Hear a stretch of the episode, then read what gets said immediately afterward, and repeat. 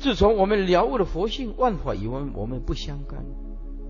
无量无边的众生呢、如果来赞叹师父，赞叹是幻了，没有实在的东西。如果我们有的人对我们有意见，诽谤我们，这个意意识幻了，赞叹是幻，诽谤亦是幻了。我们的心并没有什么增减了。问题是那个造业的人，或者是造功德，要看对方了。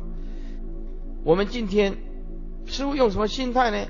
啊，用佛的例子来讲，释迦牟尼佛这个大圣人呐、都不可能啊做到啊。从事相来讲了，所有众生都认同他。佛在世的外道就让他快要死了，啊，要攻击他、诽谤他，外道不满释迦牟尼佛。更何况我们今天只是个平凡的法师，啊，不可能所有的人都认识你，都支持你，都赞叹你，一定有正，一定也有负的，这个是世间的常态，啊，世间的常态。那么你用一个健康的心态，那么你就可以过安稳的日子。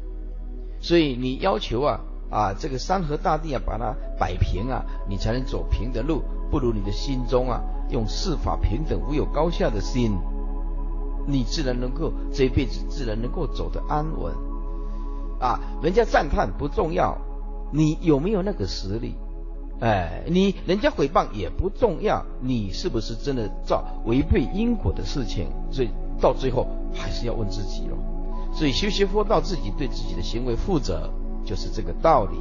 因此，了悟诸法本空，那么就没有来去生灭增减，因此你会过得不一样的日子。啊，你要怎么样？要没有是非呢？很简单，从今天起，你跑到深山里面，没有人认识你，参嘎哇这会了。只有这样子，才没有是非了。事相一定有缺陷，理上是没有的。所以，因为我们要切入这个理，就是每一个人的圆满清净自信。